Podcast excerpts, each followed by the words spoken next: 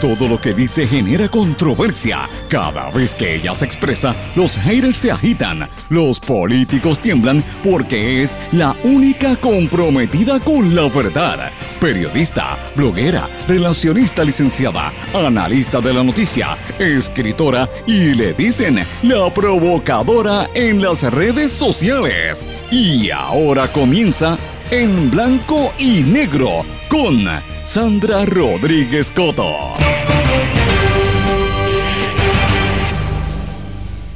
Hoy converso con el cineasta Ismael Quique Cubero en momentos en que aumentan las protestas en Puerto Rico. Bienvenidos a su programa En Blanco y Negro con Sandra para hoy viernes 3 de marzo de 2023. Les saluda Sandra Rodríguez Coto. Hoy tenemos una entrevista al cineasta puertorriqueño Ismael Quique Cubero que acaba de lanzar el documental Burning Ashes, el peso de las cenizas, como parte de los documentales del Centro de Estudios Puertorriqueños en Hunter College de Nueva York. Nos esperan semanas de muchas protestas, se activan grupos ambientalistas, artistas, entidades cívicas y políticos en protestas y eventos empezando hoy en Rincón y mañana, todo este fin de semana, Guadilla, Rincón, Bayamón, Adjuntas y en Río Piedras. Salen cuatro escándalos con la privatización del escambrón. Arquitecto Pedro Cardona enumera los escandalosos detalles del acuerdo entre el municipio de San Juan para privatizar al grupo Ishai todos los bienes de dominio público en la zona del escambrón. Teleón se quiere obligar a los periodistas a revelar sus fuentes. Investigan tres querellas por irregularidades al escoger la aseguradora al sacar el marbete. Jennifer González dice que está considerando seriamente la candidatura a la gobernación, mientras que el gobernador Pedro Pierluisi se canta preparado para la reelección.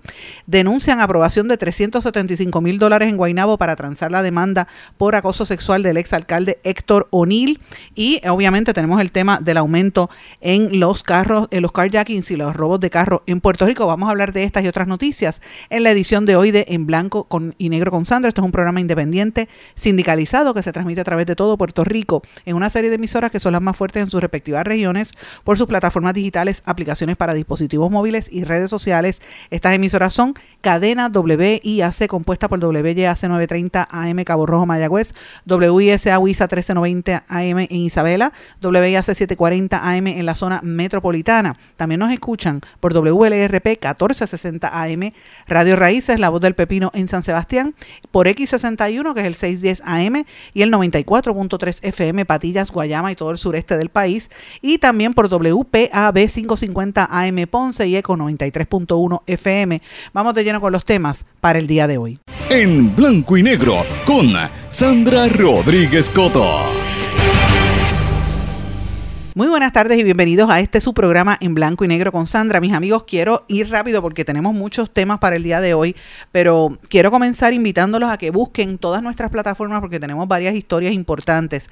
Una es la que tiene que ver con la privatización del escambrón. Esto es seguimiento a un tema que rompió aquí, porque aquí fue donde revelamos que había una intención de privatizar toda la región del Sixto Escobar y el escambrón, la entrada de San Juan, y lo revelamos en agosto del año pasado. Y ahora después de mucha presión pública es que se supo eh, y se ha dado a conocer parte del contrato y el contrato tiene unos, eh, unos escándalos muy fuertes en el mismo, lo está revelando el arquitecto Pedro Cardona, el detalle yo lo puse por escrito, pero en síntesis, entre otras cosas, no es un alquiler, es a, perpetuidad y entonces ellos son los que van a controlar todo el área de la playa en zonas que son públicas, de dominio público y van a estar alquilando para sillas y mesas que usted va a tener que alquilársela al privatizador, o sea, no olvídese de ir en, en familia y, y llevar la neverita, pues mire, todo eso no se va a permitir porque va a ser privatizado, una zona pública. Así que esto está bien caliente y, y, también va a estar bien caliente lo que está ocurriendo en Puerto Rico con las protestas, ¿verdad? Que se están anticipando. Eh, publicamos una nota sobre esto. Van a haber muchas protestas este mes. Va a haber protestas en, todos los pueblos. Hoy la, la, protesta para la calle frente al Tribunal Supremo hasta el Capitolio. El campamento Carey tuvo una conferencia de prensa denunciando la, el hostigamiento y la intimidación que están eh, haciendo la hermana del eh, el criminal ambiental Román González. Eh, ustedes saben que le entraron a tiros a los manifestantes allí en Aguadilla, pues ahora estaban merodeándolos en carro y está tomado en vídeo. Yo lo vi en el día de ayer, están denunciándolo. El sábado, mañana sábado, desde las 8 va a haber protestas en Rincón, en la playa, en, allí en Sol y Playa, en la playa los Almendros. El domingo la protesta va a ser en Bayamón, en el parque Julio Enrique Monagas contra la asfaltera. Eh, el miércoles también están anunciando protestas para el día con motivo de la mujer trabajadora. El jueves 9 también va a haber protestas en Bayamón, esto va a ser frente a la alcaldía de Bayamón, y el sábado 18 va a haber una manifestación, la Marcha del Sol en Adjuntas. Así que están ocurriendo muchísimas cosas a lo largo de este mes, mucho activismo cívico y, ambiental, así que esté pendiente porque esto va a generar muchísima noticia. Pero hoy tenemos un programa sumamente especial para todos ustedes. Bueno, mis amigos, vamos a cambiar un poco el tema. Quiero traer una información que yo sé que a mucha gente le va a interesar, la gente que nos está escuchando en todo Puerto Rico y fuera de Puerto Rico, los que escuchan esta plataforma en la diáspora y los que nos escuchan en otros horarios, porque yo sé que hay mucha gente que le interesa conocer qué se está haciendo en temas eh, fílmicos, qué, qué, tipo de documentales y películas se están haciendo en Puerto Rico, e investigaciones también, que son temas sumamente importantes. Y yo tengo el honor y el gusto de estar en línea telefónica con un compañero, un amigo de hace mucho tiempo, un puertorriqueño joven que está haciendo muchas cosas bien interesantes y me acabo de enterar que recientemente, hace apenas, yo te diría que la semana pasada, lanzaron el nuevo documental que se llama Burning Ashes, Puerto Rican Voices, que es parte de una serie de documentales que hace los amigos, de, se encabezan desde los amigos del Centro de Estudios Puertorriqueños en Hunter College en Nueva York. Y me refiero a, al amigo Quique Cubero García. Quique, qué gusto saludarte, ¿cómo estás? Bienvenido en Blanco y Negro con Sandra pues estoy dentro de todas las calamidades que hay en el país, estoy contento de hablar contigo nuevamente, que siempre son conversaciones estimulantes. Gracias, igualmente. Yo a mí, a mí me encanta porque cada vez que, te, que hablamos estás haciendo algo tan interesante y, y es, presenta la posibilidad de lo que se puede hacer. O sea, a veces aquí la gente, a mí me pasa y lo tengo que admitir, a veces me siento como que abrumada y yo digo, ay, no puedo, no puedo. Y sin embargo veo gente como tú que está haciendo tantas maravillas que yo digo, bueno, uno tiene que seguir porque hay que seguir el ejemplo.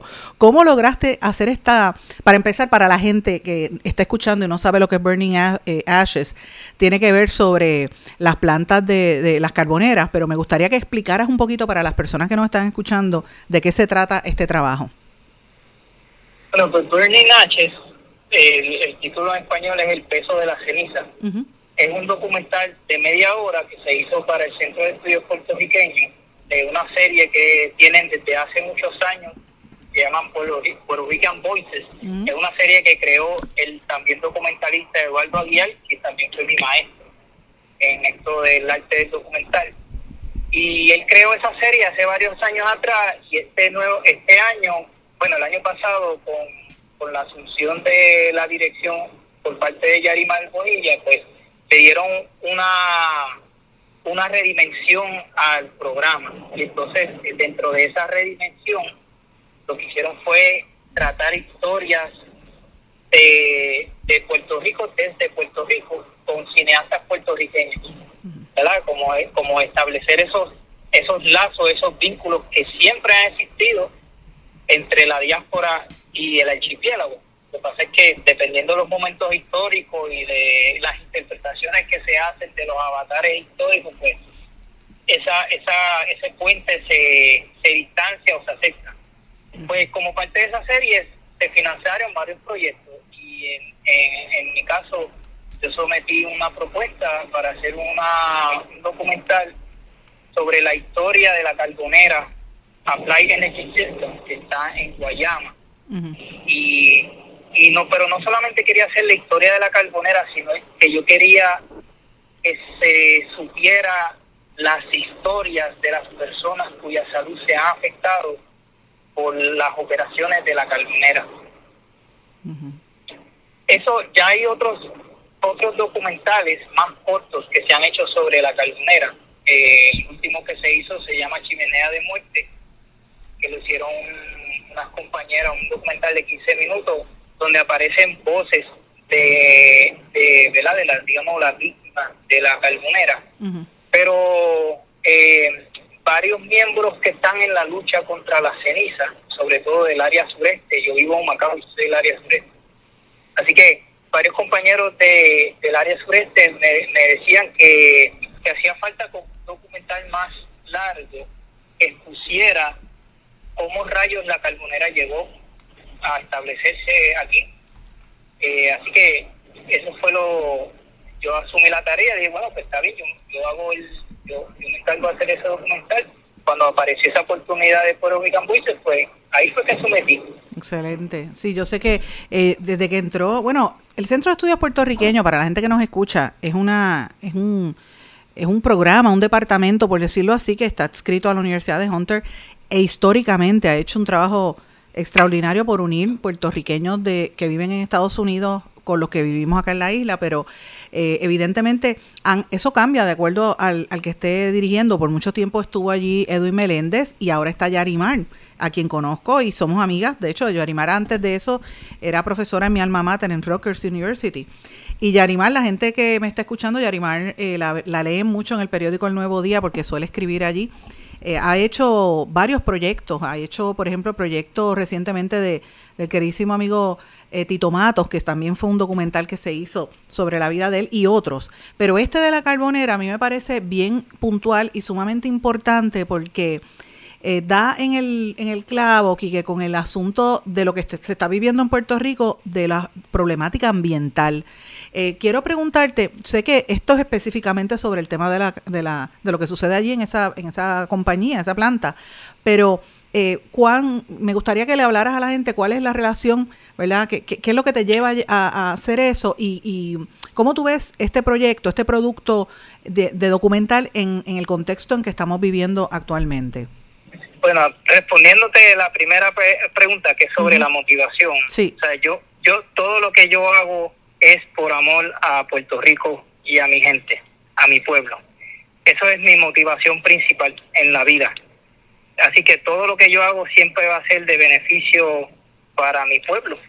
Así es. Eh, de una forma u otra. Así que eh, esa, ese amor está ligado también a la indignación que me provoca cuando mi pueblo es violentado de alguna manera o es agredido de alguna manera cuando porque nuestro pueblo es bien bondadoso es bien generoso. A nosotros y nosotras nos gusta compartir somos una cultura de compartir lo que somos. Entonces cuando esa buena voluntad y esa buena manera de ser es violentada eso me hiere profundamente y me hiere ese amor. Y para darte un, esa, yo, yo conozco la historia de Guayama porque tengo muchas amistades en Salinas y, he estado involucrado en esas luchas allá, pero hace varios años, en 2019, para ser más concreto, yo me mudé a Humacao. Imagínate. Al barrio, al barrio Mariana. Entonces, desde el barrio Mariana tiene la, ahí está la loma más alta, el punto más alto de Humacao que está a 400 metros sobre el nivel del mar. 400 metros, sí, 400 casi, sí, cuatro, como 400 metros al nivel del mar. Bueno, no sé, qué las medidas me confunden, si 400 metros o 400 pies. El punto es que el, el, el hecho es que el punto más alto. Sí. Pues desde ahí se ve el vertedero de Macao, donde esta corporación criminal e irresponsable lanzó casi 7 mil toneladas de ceniza. Sí. Entonces, veo ver eso desde allá, ese aire que, que respiramos ahí todo, que el, el aire del este de Puerto Rico, sobre todo del sureste, es el aire más limpio que hay, salvo el de Vieques, ¿verdad? Por la contaminación de la marina. Pero en el resto de lo que es Fajardo, Patillas, Maunabo, este, Luquillo, todas esas áreas, incluso eh, tiene el aire más, más limpio. Incluso Fajardo, por ejemplo, tiene el aire tan limpio que es lo que se usa como medidor para comparar la calidad del aire en los en el resto de los pueblos. Así que desde allá arriba, cuando todavía yo no me había decidido si iba a contar esta historia o no, desde allá arriba de la loma, mirando el vertedero, fue que me decidí eh, hacerla, contar esta historia, sacarla a la luz y, la relevancia que tiene eso en el Puerto Rico de hoy es que lo que estamos viviendo hoy es el colapso de un modelo no solamente económico, sino político y social. Así es. Que es el, colapso del Estado Libre Asociado y del maquillaje del colonialismo y de la y de la modernidad capitalista que se inauguró en los 50. Y entonces ese, ese modelo que todavía seguimos arrastrando como si fuera un muerto que se niega a morir y hay que darle el último empujón para enterrarlo, pues la relevancia de esto es que es parte de ese colapso y el problema de el, el problema no es el colapso en sí, porque ante una situación negativa uno asume la responsabilidad. El problema es que nadie quiere asumir la responsabilidad. Y entonces, eh, a los gobernantes, yo no, eso esa gente, yo no yo ni les pienso gobernante. Para mí, yo no, no, no, no, no quiero decir lo que pienso, pero son gente bien responsable, son, son hasta infantiles. Pero la compañía, por ejemplo, tiene una gran responsabilidad y el problema principal de esa compañía a ese es que no quiere asumir responsabilidad y encima tiene el descaro de pedirle al gobierno que le extienda el contrato y que asuma responsabilidad por los daños que ellos hicieron. Qué bueno que tú mencionas eso porque quiero poner algo en contexto que, que quizás, bueno, a lo mejor no sabes, pero quiero a los amigos que escuchan este programa, particularmente los que nos escuchan en X61, la emisora de Patillas, que eh, nosotros, eh, cuando yo comencé este programa ya hace cinco años, yo recuerdo en múltiples ocasiones, pero en una ocasión particular, yo fui con el compañero doctor Chopper que me dijo, Sandra, vamos a transmitir desde allá. Y, y de una vez yo dije, me dice, quiero que veas la montaña de ceniza.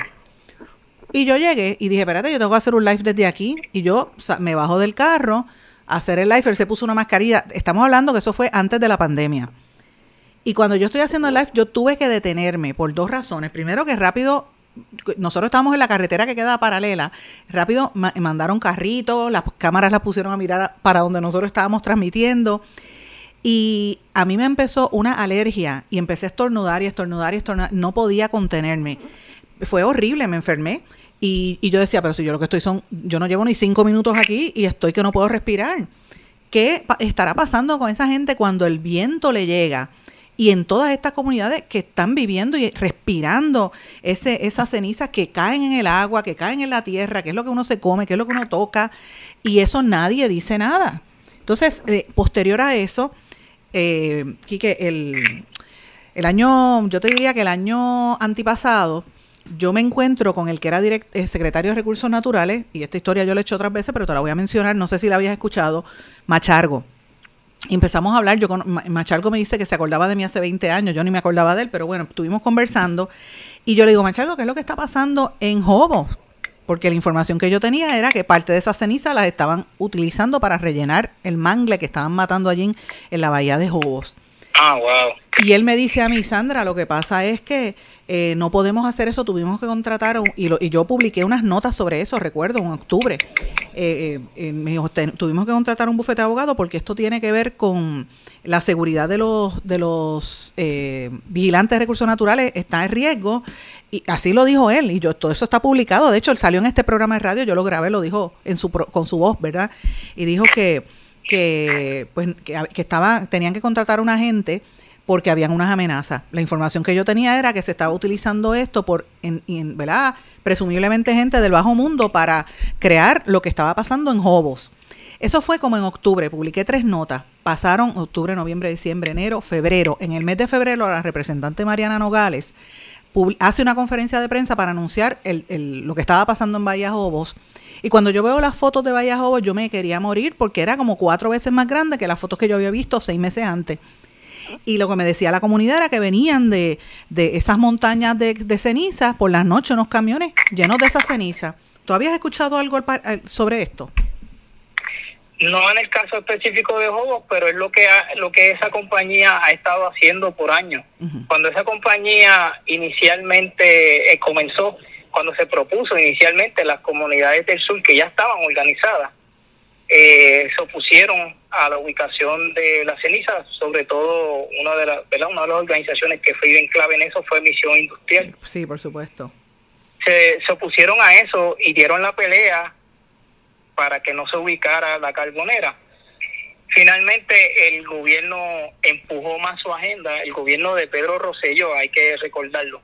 El gobierno de Pedro Rosselló empujó su agenda. No olvidemos que Apply Energy System, esto es un detallito que yo no lo digo en el documental, pero es un detallito que debe conocerse. Es una compañía que inició, eh, se inscribió originalmente en Virginia. Eh, ¿Y a dónde se fue Rosselló, Pedro Rosselló, cuando terminó su segundo término de gobernación a vivir? Sí, a Virginia. No hay, es, casualidad eso o es consecuencia. De hecho, Ricky Rosselló... ¿Es casualidad o es causalidad? Ricky Rosselló también estuvo en Virginia, el hijo. claro, porque ellos tienen allí una base de operaciones y conocen gente. Es, por eso, como dijo usted, Calderón, en un programa de televisión que se fue y no pudo ver con la falsa, él decía, ustedes se comportan como mafiosos. Los partidos políticos principales aquí son mafias, comportan como mafiosos. Y entonces, esa compañía que vino acá, cuando empezó operaciones, lo hizo bajo la promesa de que no iban a depositar absolutamente ni una pizca de ceniza en Puerto Rico. Pero eso lo dijeron y lo pusieron en el contrato para, para por ponerlo, pero realmente no tenía un compromiso en cumplir su palabra. Y como el gobierno aquí, acuérdate, el Roselló trajo toda esa mística, Pedro Roselló trajo toda esa mística de lo privado es mejor que lo público y todo, toda esa ideología neoliberal de que lo, lo privado es sinónimo de excelencia, pues no simplemente no fiscalizaron nada del contrato. Y la verdad es que Apply Energy System AES no tenía un plan de cómo disponer de las toneladas de ceniza, cuatro mil toneladas de ceniza diarias que iban a, producir. No tenía un plan de, de qué hacer con ella, entonces empezaron a mercadearla como un uso de construcción para relleno. Ah, y, como, y, y con uso que era una que era algo limpio, que no era contaminante y lo que hicieron fue un desastre ambiental, porque por eso esa es otra, que la relevancia de esto no es Guayama nada más, es son 14, estamos hablando de 14 pueblos en Puerto Rico donde se tiraron cenizas. O donde se usaron cenizas para construir. Y es, es decir, si uno hace la sumatoria de la población de esos 14 pueblos, te sale que estamos hablando de un 31% de la población posiblemente expuesta a ceniza. Qué fuerte. Y, te voy a decir, yo recuerdo cuando, eh, porque eh, hace muchos años, ¿verdad? Cuando yo estaba de reportera con el, precisamente con el Nuevo Día, que era que se estaba dando esa dinámica para construir esa y abrir esas este, fábricas, esas instalaciones. Yo recuerdo que incluso hasta en un momento se habló de que iban a utilizarla para hacer este muros, estos muros que se ponen, las vallas de sonido en los expresos, luego para el, el abrea en las carreteras. Y mira, esa ceniza terminaba cayendo en los vertederos y haciendo otras montañas en otros lugares. Entonces quiero preguntarte, eh, cuando hiciste este documental, primero, ¿cuánto tiempo te, te, tomó hacer el documental? Filmarlo como tal, poco tiempo, porque, o sea, el, problema, el, el problema eh, pues no, no es el problema, este, el asunto de la conceptualización del proyecto, pues ya eso toma un poquito más tiempo.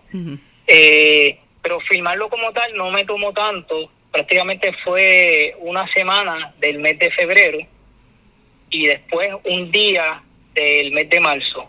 Eh, porque también yo tengo, eh, yo tenía ya la confianza con las personas que iba a firmar, eh, una confianza que yo he desarrollado con años, porque les conocía a algunos este, con bastante tiempo, sobre todo Alberto Colón del Valle. Yo lo conocía a él este, ya hace un tiempito.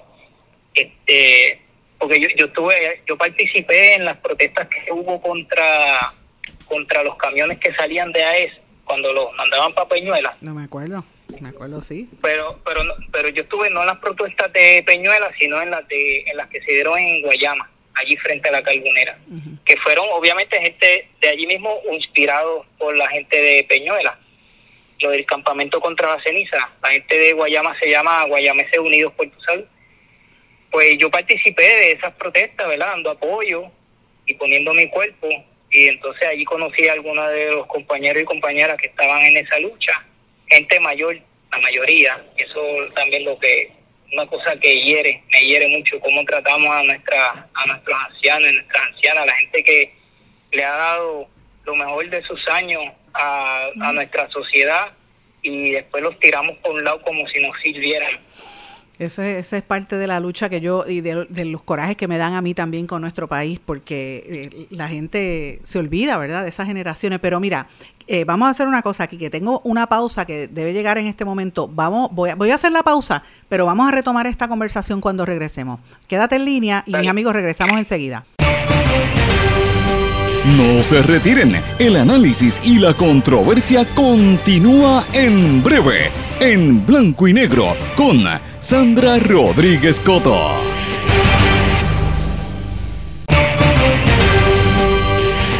Y ya regresamos con el programa de la verdad en blanco y negro con Sandra Rodríguez Coto. Regresamos en blanco y negro con Sandra. Bueno, mis amigos, los que están escuchando, sepan, y los que se perdieron el segmento anterior, realmente se han perdido un manjar, porque estoy en una conversación con Ismael Quique Cubero, eh, un cineasta, un muchacho joven que ha hecho unos trabajos de documentales extraordinarios a través de muchísimos años, lo conozco desde de hace bastante tiempo y está acaba de sacar, bien calientito estamos todavía, tiene apenas, yo diría que dos semanas, un documental sobre las cenizas, el peso de las cenizas o Burning Ashes, en conjunto con un proyecto que tiene el Centro de Estudios Puertorriqueños de la Universidad de Hunter en Nueva York. Quique, te pregunto, ¿cuál fue el principal reto que tú encontraste para hacer esta producción? Em, bueno, el principal reto fue que se dio en medio de la pandemia. Entonces, estaba el tema delicado de que obviamente firmar implica tener contacto, entonces tener contacto con personas que están enfermas de por sí. Eh, y en el caso de una de, de las personas que entrevistamos, Alberto Colón del Valle, aunque él no está grave, ¿verdad? con condiciones de respiratorias o de cáncer o algo así, su nieta estaba recién nacida. Mm. Así que él estaba paniqueado con que hubiese un crew de filmación allí y, me propuso como dos o tres veces la filmación hasta que no me contestaba el teléfono y yo tuve que ir allí personalmente a hablar con él y darle seguridad y garantía de que íbamos a tomar todas las medidas posibles para proteger la, la salud de su familia. Y pero que era importante que esta historia se contara Así que ese fue el, reto principal, fue ese. El otro reto principal fue encontrar un laboratorio donde los miembros de Guayameses Unidos por tu Salud se pudieran hacer las pruebas de orina y sangre para detectar la cantidad de de, de, metales pesados que tienen en el cuerpo. Esos fueron los dos retos principales más grandes, encontrar el laboratorio y entonces firmar, firmarle en medio de la pandemia. Yo no, yo francamente no sé cómo pudiste hacerlo en la pandemia porque en esos, en esos meses había tanto terror. La gente sencillamente tenía, porque todos, o sea, nadie sabía lo que estaba pasando, ¿verdad? Ahora ya tenemos un poco más de experiencia, pero me, me puedo imaginar lo, lo, lo retante que fue esto. Para los amigos que nos están escuchando, Quique, es un hombre joven, un muchacho joven, pero tiene una trayectoria larga haciendo documentales. Hay un documental que tú trabajaste que me gustaría que también hablaras sobre el, la décima, ¿verdad? Y si, no me equivoco, y el del huracán María, que ahí fue cuando yo te conocí, eh, los efectos del huracán María. Eh, tú has trabajado en múltiples documentales, ¿verdad? Sí, sí, yo llevo ya casi 20 años, un poco más de 20 años en, en esto. Pero eres joven, eres un nene, porque el que te ve sabe que eres jovencito, eres joven todavía. este, y, y por qué, la pregunta, ¿por qué el documental? ¿Por qué ese género? Eh, la realidad supera la ficción, es una. Segundo, eh, son muchas las razones.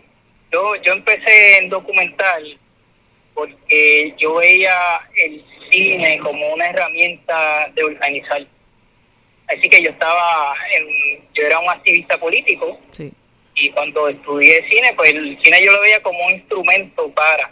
Pero una vez me fui a estudiar cine y, y una vez empecé a profundizar en el lenguaje de cine, pues me di cuenta que el cine es un poco más allá, algo más que eso. No es solamente eso, sino que el cine son historias. Y, y entonces, por otro lado, las historias nuestras están todavía por contarse. Porque en la, si tú miras la, lo que es la historia del cine en Puerto Rico, la, el cine documental ha sido en, en el mundo cinematográfico lo que la poesía es en el mundo literario. Así es. Si tú miras en el mundo en nuestro mundo literario, no no no somos como que muy comparado con otros países, ¿verdad? No somos no tenemos excelentes novelistas como otros países. Bueno, los tenemos, los tenemos, pero no hay una infraestructura, los tenemos. Lo que pasa es que no hay una infraestructura eh, que, que, los apoye y que los y que potencie su producto, porque no no ven la literatura y el arte como como una empresa, como una entidad para generar ingresos eh, eh, para la economía, por decirlo así, y lo tienen como. yo, lo que yo digo no es que no los tengamos, es que no los tenemos con la misma calidad que lo tiene otros países. Sí, y la cantidad. Tiene. Yo, entiendo lo que quieres decir. Ahora, pero la poesía puertorriqueña tú la puedes parar al lado de cualquier poesía del mundo. Sí. ¿Sabes? Una poeta como Ángela María Dávila, esa y Julia de Burgos, por ejemplo, por decir dos nombres nada más, o Che Meléndez, son poetas que tú los puedes parar al lado de cualquier poeta o de cualquier de, cualquier poesía del mundo y se paran al lado. Las novelas nuestras, pues, ¿sabes?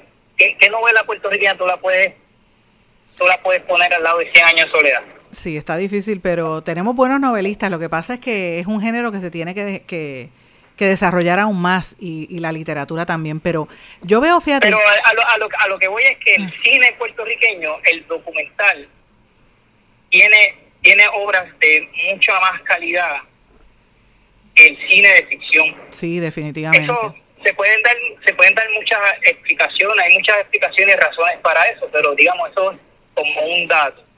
Y entonces, dentro de, del cine documental, pues ya hay una larga tradición en la que, que tenemos, y pues yo me siento como hijo de esa tradición y que las, las historias que quedan por contarse y que se deben contar hoy día, se deben hacer eh, cine documental, además que es mucho para nuestra realidad colonial, que no contamos con recursos, hacer un documental todavía sigue siendo mucho más barato, mucho más costo efectivo que una película de ficción. Sí, tienes toda la razón. Yo eh, el año pasado conversaba con las muchachas que hicieron Serán Dueñas de las Tierras, que estuvo hasta en los cines comerciales y fue muy bueno. Pero tú, en el caso tuyo has y los amigos que me están escuchando para que sepan, él ha trabajado en una serie de documentales de hace mucho tiempo. Mencioné el de el de el que hiciste sobre la décima, cantamos décima, que eh, si, si no me equivoco, fue uno de los que ganó eh, premio a nivel en, en Latinoamérica, en Iberoamérica, si no me equivoco, fue en algún momento, ¿verdad? Y sé que también trabajaste en un, o, fuiste uno de los editores del documental sobre el, homenaje a Tite Cure Alonso, que me parece que también fue una joya importante, además de otros que has trabajado a través de la historia. Sé que trabajaste en uno que se llamaba eh, hace muchos años y lo vi, El Almuerzo. No sé si fue para el 2005, 2007, por ahí, hace tiempo ya de ese. O, me estoy equivocando un poquito, Quique. No, la, de la memoria siempre trastoca las fechas según uno las vivió, según la experiencia que uno tuvo. Pero está cerca, está estoy cerca. estoy cerca, pero, pero no me equivoco. yo recuerdo que tú hiciste el, almuerzo, lo vi hace, antes de, yo lo vi antes de conocerte a ti, vamos a decirlo. Ese, fue, ese fue un trabajo que yo hice cuando estudié en la Escuela de Cine y Televisión de Cuba.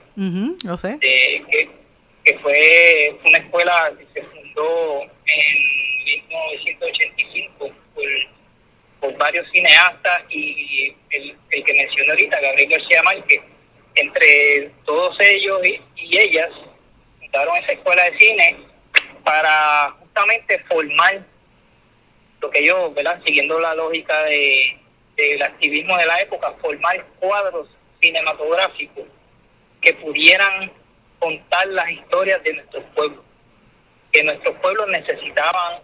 Ya teníamos narradores, narradoras, eh, literatos, pero hacían falta narradores y narradoras audiovisuales. Entonces esa escuela se dedicó a crear esos narradores y narradoras audiovisuales. Así que yo vengo de esa escuela, que fue la escuela que me formó a mí y al editor del, del documental que estamos hablando, El peso de la ceniza, Mm. Eh, a Tito Román. A Tito. El mismo año. Sí, por a Tito también lo conozco. De hecho, con Tito, eh, y, lo, y voy a adelantarlo aquí, yo trabajé en un, eh, no trabajé, vamos a decirlo así, él, él me llamó para participar en un documental que él hizo, que está por salir sobre la política, el estatus político, y yo estuve con doña Miriam, que doña Miriam Ramírez de Ferrer, que todo el mundo sabe que es una super estadista, y doña Miriam es mi amiga y la quiero un montón hace más de 20 años.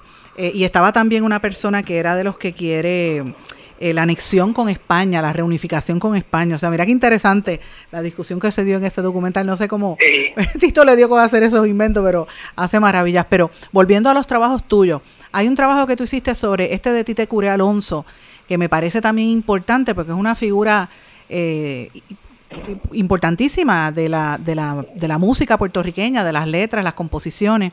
Eh, ¿has, vuelto a trabajar en algún documental sobre música o planificas hacer algo al respecto? Sí, documental de música, pues trabajé, después yo hice una serie sobre el canto en décima. Ay, ¿verdad? El de la décima, eh, exacto. Ese era un proyecto más ambicioso porque originalmente yo le yo digo que era un proyecto bolivariano, porque era un proyecto que iba a recorrer Iberoamérica a través del canto en décima. Era un recorrido por todos esos pueblos que cultivan el canto en décima como una forma de expresión del campesinado. Y entonces iba a ser desde, desde Islas Canarias hasta, hasta la Patagonia, allá donde en Chile y Argentina. Eh, iba a cubrir 10 países, ¿verdad? Y las distintas tradiciones eh, usan la décima la décima cantada, porque la décima como expresión eh, oral prácticamente se cultiva en todos los países de Iberoamérica. Pero en su forma musical solamente hay 10 países que la cultivan, entre los cuales estamos nosotros, Puerto Rico. Eh, la décima, ¿verdad? Para quien no sepa, es una forma de poesía, es una forma métrica de poesía que consta de 10 versos, de 8 sílabos, 8 sílabas cada verso, que tienen una rima bien específica.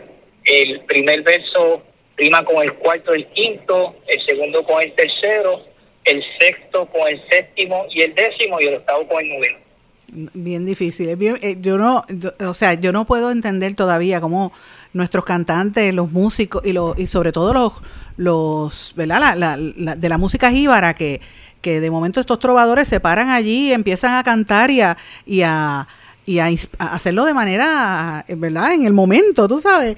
Esto es un don que muy pocas personas tienen la capacidad de hacer. Es bien complicado el tema de la décima. Y ojalá que puedas continuar ese proyecto porque para mí que me parece que es genial y hace falta. Terminé, terminé haciendo lo de, lo, digamos, las partes de Puerto Rico, porque también el problema de ese proyecto es, como, de, como estaba explicando, que era un proyecto bolivariano. Y como cuando Chávez murió, de repente se me hizo bien difícil empezar a armar la coproducción entre los distintos países, sobre todo el financiamiento por, la, por el regreso de los gobiernos derechistas que arroparon Latinoamérica. Así fue. Y, y como se echaba el proyecto bolivariano, pues entonces me quedé cojo de buscar financiamiento y entonces pues cambié un poco la estrategia iba a ser una serie originalmente de 10 capítulos. Pero tengo que hacer una pausa porque el tiempo me traiciona. Cuando regresemos continuamos esta conversación con el cineasta Quique Cubero. Regresamos enseguida. En mi pueblo se chinchorrea bien duro. Aquí me cubren mi plan médico y en tu pueblo también. En mi pueblo es donde tenemos las mejores vistas. Aquí cubre mi plan médico y en el tuyo también. En mi pueblo se goza de verdad. Aquí me cubre mi plan y en tu pueblo también. Plan de salud Menonita en todo Puerto Rico. El plan médico que te cubre con una extensa red de médicos, especialistas y laboratorios. Además, te cubre en el hospital de tu preferencia en cualquier lugar de Puerto Rico. Plan de salud Menonita. Pero tú sabes cómo es esto que te la, la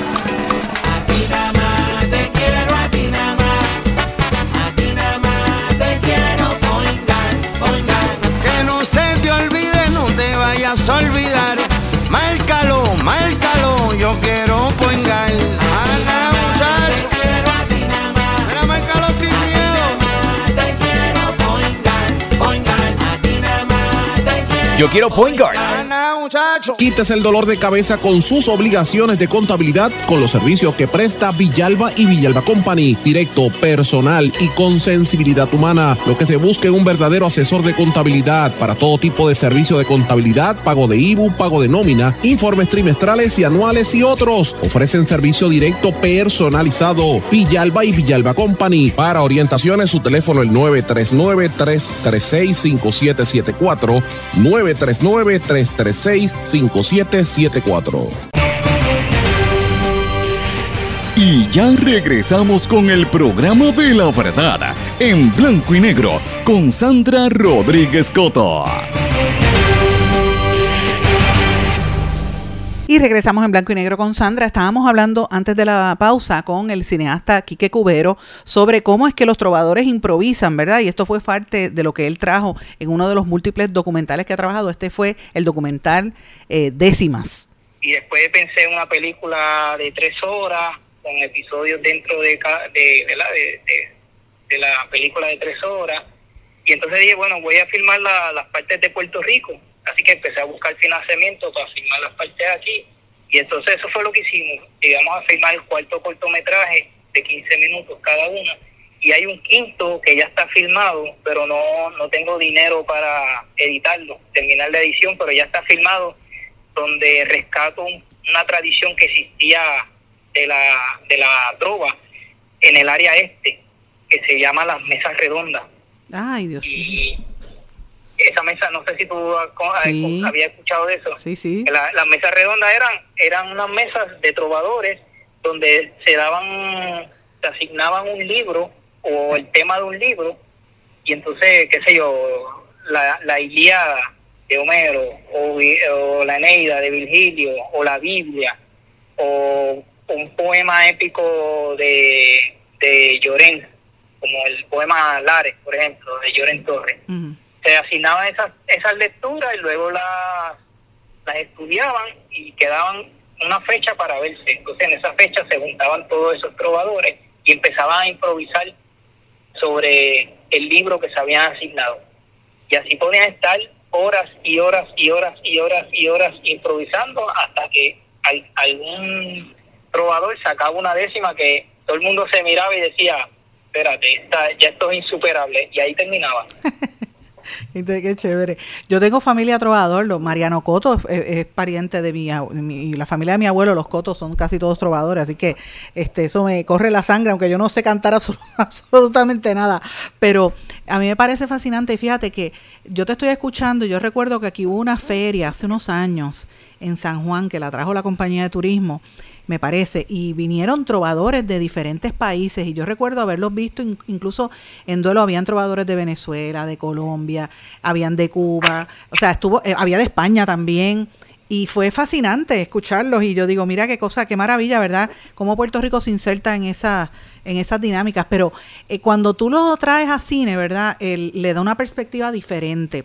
Ahora con todas estas plataformas digitales, eh, la accesibilidad es mucho más amplia eh, y, por ejemplo, este que acabas de sacar de la ceniza está disponible en YouTube. Yo lo voy a enlazar en mi, eh, voy a poner el enlace en todas mis plataformas para que la gente lo pueda ver. Te pregunto, ¿es, más factible ahora con estas tecnologías o has pensado, por ejemplo, hacer un proyecto con servicios como lo que hace Netflix y todas estas plataformas de distribución por streaming? ¿Es difícil entrar por ahí? Es difícil entrar por ahí porque esa gente nos ven como consumidores, pero no como productores. De hecho, hace poco salió un caso de una serie que Netflix estaba financiando de reggaetón. Sí, lo recuerdo. y prácticamente no en los roles principales de la producción no hay ningún puertorriqueño. Imagínate, como si eso no se hubiera inventado aquí. Ahora quieren decir que lo inventó Panamá y Puerto Rico. Bueno, pero es, es No, ellos interesante. reconocen en la historia de la, de, la, de, de- todo, ¿verdad? Lo que lo- de, la- de lo que se cuenta, de que se hizo aquí, tienen dos o tres actores ahí con descendencia puertorriqueña, pero la gente que trabaja como tal, lo van a firmar aquí, pero la gente que trabaja como tal, no hay nadie puertorriqueño más allá de, los de los que caigan las luces y Increíble. de la mano de obra. Pero digamos, los trabajos en los, en los trabajos creativos, pues no nos parece que somos lo suficientemente creativos para hacer pero no para hacer una película sobre el reggaetón. Es, que, es que esas, esas dinámicas se dan también en, en- en otros sectores de los que toman decisiones, sobre todo cuando hay algunos hispanos. Lo vivimos, por ejemplo, yo lo viví cuando estuve en Miami hace muchos años, pero bueno, este en Univision Entonces, Ne- Netflix, para detallar algo de Netflix, Netflix nosotros, digo nosotros, me refiero varios compañeros y compañeras de la Asociación de Documentalistas, le hemos hecho el acercamiento para, para que se produzca más contenido puertorriqueño. Y la respuesta, y estos han sido gestiones que hemos hecho con puertorriqueños que ya han estado dentro de Netflix. Y las respuestas son bien decepcionantes.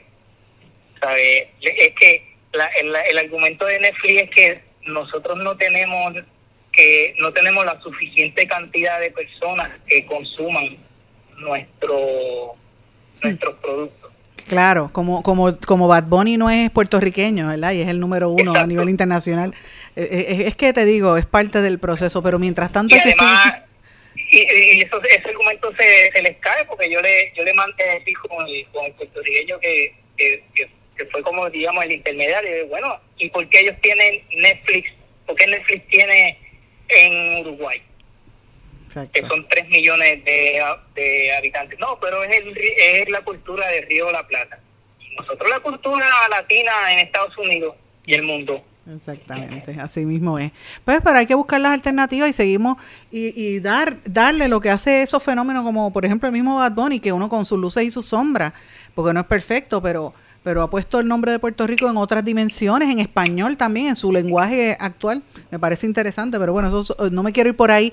Quiero eh, aprovechar este estos últimos minutos que tengo de, de programa eh, y, y preguntarte cuáles son tus próximos pro- eh, proyectos que puedas decir en términos fílmicos, que, que- en qué estás trabajando, que se pueda saber, Quique. Bueno, ahora yo estoy trabajando con, con un compañero que se llama Leandro en su película. Yo soy el sonidista y soy editor también de él, coeditor. él.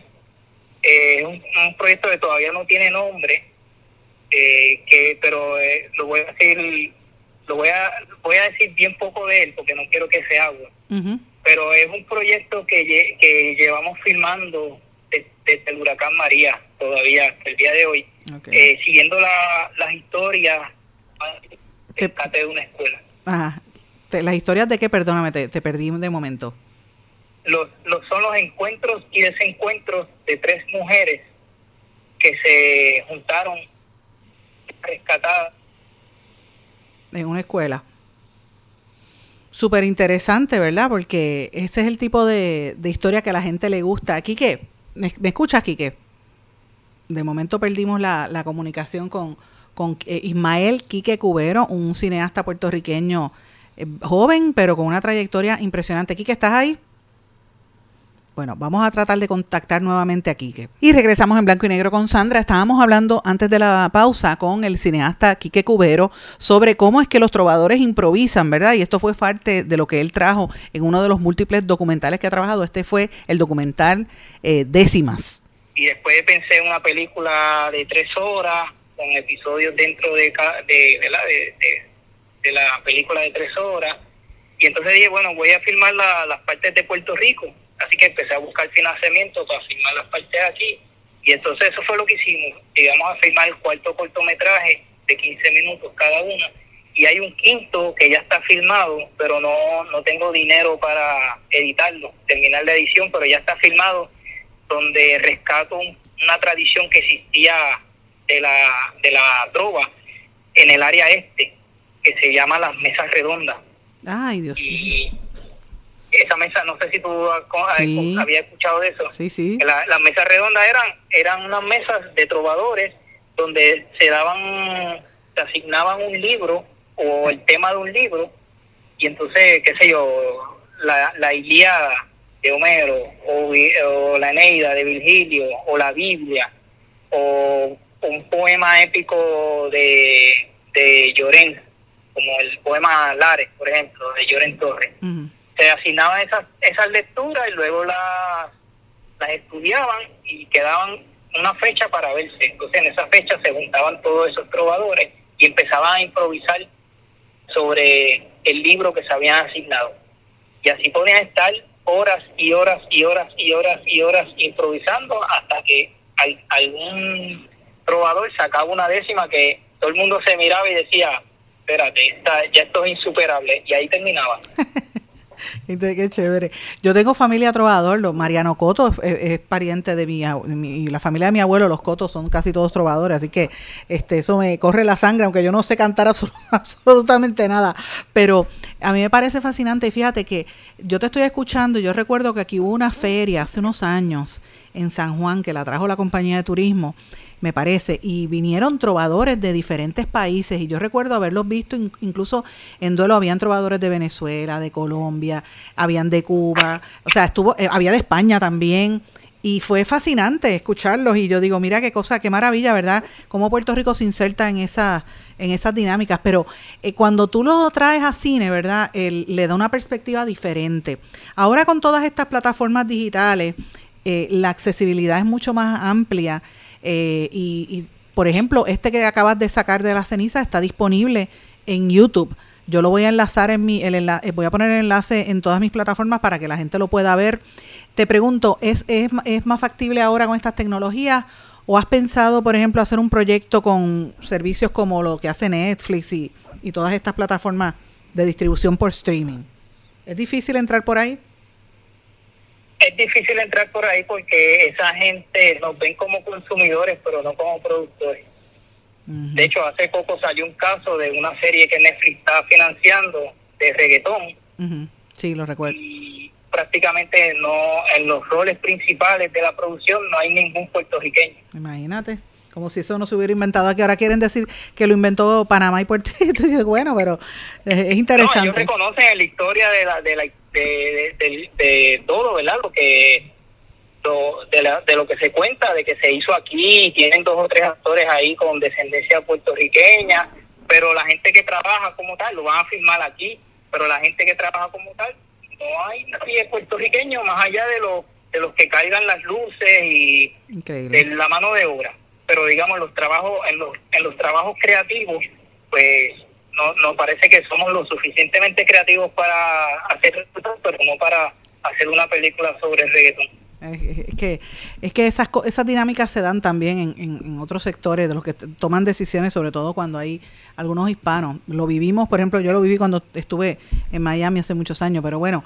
este en Univision Entonces, ne Netflix para detallar algo de Netflix Netflix nosotros digo nosotros me refiero a varios compañeros y compañeras de la asociación de documentalistas le hemos hecho el acercamiento para para que se produzca más contenido puertorriqueño. Y la respuesta, y estos han sido gestiones que hemos hecho con puertorriqueños que ya han estado dentro de Netflix. Y las respuestas son bien decepcionantes. ¿Sabe? Es que la, el, el argumento de Netflix es que nosotros no tenemos que no tenemos la suficiente cantidad de personas que consuman nuestro nuestros productos. Claro, como, como, como Bad Bunny no es puertorriqueño, ¿verdad? Y es el número uno Exacto. a nivel internacional. Es, es, que te digo, es parte del proceso, pero mientras tanto... Y además, que y, y eso, ese argumento se, se, les cae porque yo le yo le mandé a decir con el, con el puertorriqueño que, que, que, que, fue como, digamos, el intermediario. Bueno, ¿y por qué ellos tienen Netflix? ¿Por qué Netflix tiene en Uruguay? Exacto. que son 3 millones de, de, habitantes. No, pero es, el, es la cultura del Río de la Plata. Nosotros la cultura latina en Estados Unidos y el mundo. Exactamente, así mismo es. Pues, pero hay que buscar las alternativas y seguimos y, y dar darle lo que hace esos fenómenos como por ejemplo el mismo Bad Bunny, que uno con sus luces y sus sombras, porque no es perfecto, pero pero ha puesto el nombre de Puerto Rico en otras dimensiones, en español también, en su lenguaje actual. Me parece interesante, pero bueno, eso, no me quiero ir por ahí. Quiero eh, aprovechar este, estos últimos minutos que tengo de, programa eh, y, y, preguntarte cuáles son tus próximos pro, eh, proyectos que puedas decir en términos fílmicos, que, que, en qué estás trabajando, que se pueda saber, Quique. Bueno, ahora yo estoy trabajando con, con un compañero que se llama Leandro en su película yo soy el sonidista y soy editor también de él, coeditor. Es eh, un, un, proyecto que todavía no tiene nombre, eh, que pero eh, lo voy a decir, lo voy a voy a decir bien poco de él porque no quiero que se haga. Uh -huh. Pero es un proyecto que, que llevamos filmando desde, desde, el huracán María todavía hasta el día de hoy, okay. siguiendo la, las historias de una escuela. Ajá. ¿Las historias de qué? Perdóname, te, te perdí de momento. Los, los, son los encuentros y desencuentros de tres mujeres que se juntaron rescatadas. En una escuela. Súper interesante, ¿verdad? Porque ese es el tipo de, de, historia que a la gente le gusta. Quique, ¿me, me escuchas, Quique? De momento perdimos la, la comunicación con, con eh, Ismael Quique Cubero, un cineasta puertorriqueño joven, pero con una trayectoria impresionante. Quique, ¿estás ahí? Bueno, vamos a tratar de contactar nuevamente a Quique. Ok, ya tenemos aquí a Ismael Quique Cubero nuevamente. Quique, de momento te fuiste del aire, pero lo que quiero es reiterarle a las personas que quieran encontrar y buscar, que no se pierdan esta oportunidad de ver este magnífico documental que nos va a poner a pensar sobre eh, la energía eléctrica, sobre lo que estamos viviendo y, lo que cuesta, ¿verdad?, el, costo humano en la producción de esta de, de, lo que es la energía eléctrica, en la salud de los puertorriqueños, sobre todo con el tema de, la, de las cenizas. Eh, ¿Cuánto eh, va a estar disponible en, en YouTube, verdad? Sí, en la, en la página del Centro de Estudios Puertorriqueños, ahí va a estar disponible. Eventualmente se va a abrir una, la serie completa va a estar disponible en una página que se está trabajando en Vimeo, en la plataforma Vimeo, que es una plataforma donde se permiten tener videos de mayor calidad que YouTube. Okay. Así que eso se va a estar trabajando posteriormente y en la página del CUNY TV también está disponible el documental. CUNY TV es City University of New York. Sí, para la, para la gente de la diáspora que nos esté escuchando, pues sepan que ahí también nos pueden conseguir. Pues excelente, de verdad, te agradezco mucho que me hayas dado este ratito, te deseo el mayor de los éxitos con este proyecto y con los que vienen por ahí. Y ojalá que en algún momento podamos hacer algo en conjunto porque yo tengo 20 ideas, así que vamos a ver si si finalmente las concretizo por ahí y, me impulsas a, perder el miedo. Sí, todo, todo lo que sea que nazca del amor por nuestro pueblo, por nuestro país, por nuestro ambiente, todo lo que nazca del amor, ahí yo voy a estar muchísimas gracias, Quique. Mis amigos, este era Ismael Quique Cubero, cineasta puertorriqueño. No se pueden perder Burning Ashes, el peso de las cenizas. Mis amigos, no tengo tiempo para más. Yo les agradezco la sintonía. Muchas gracias por el apoyo que me han dado en toda esta semana. Y nos volvemos a encontrar aquí en otra edición más de En Blanco y Negro con Sandra el próximo lunes. Buen fin de semana. ¿Se quedó con ganas de más? Busque a Sandra Rodríguez Coto en las redes sociales o acceda a en blanco y porque a la hora de decir la verdad solo hay una persona en la cual se puede confiar. Sandra Rodríguez Coto en blanco y negro.